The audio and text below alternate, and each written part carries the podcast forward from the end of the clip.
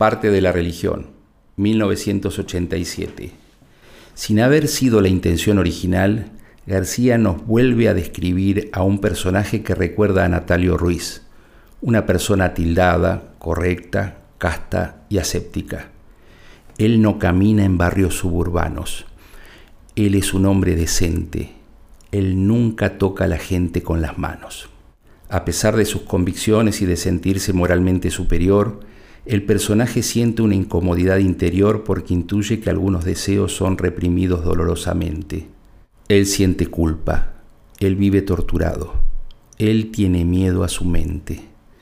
La religión, para Charlie, es el relato oficial, es la ética acordada por la sociedad, es decir, es todo lo que debe admitirse y replicarse aunque la intuición y la libertad nos señalen su disconformidad.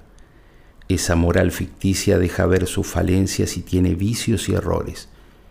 Es parte de la religión matar, mentir.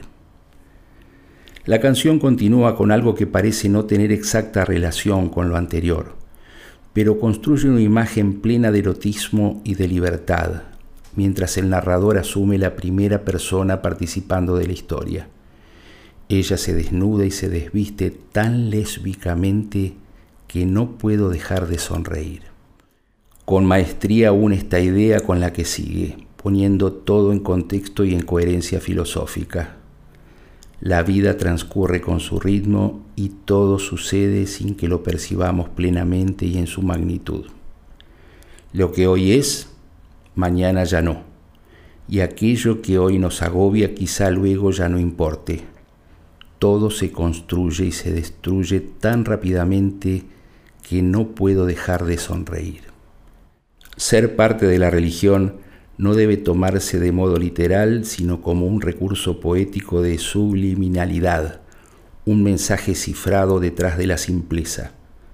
Habla de los prejuicios, de las cosas sabidas, de los actos repetidos y de todo aquello que forma parte del discurso ancestral, que por serlo no se cuestiona, pero que sin embargo es permeable y deja grietas en el alma, por lo que Charlie nos invita a cuestionarlo.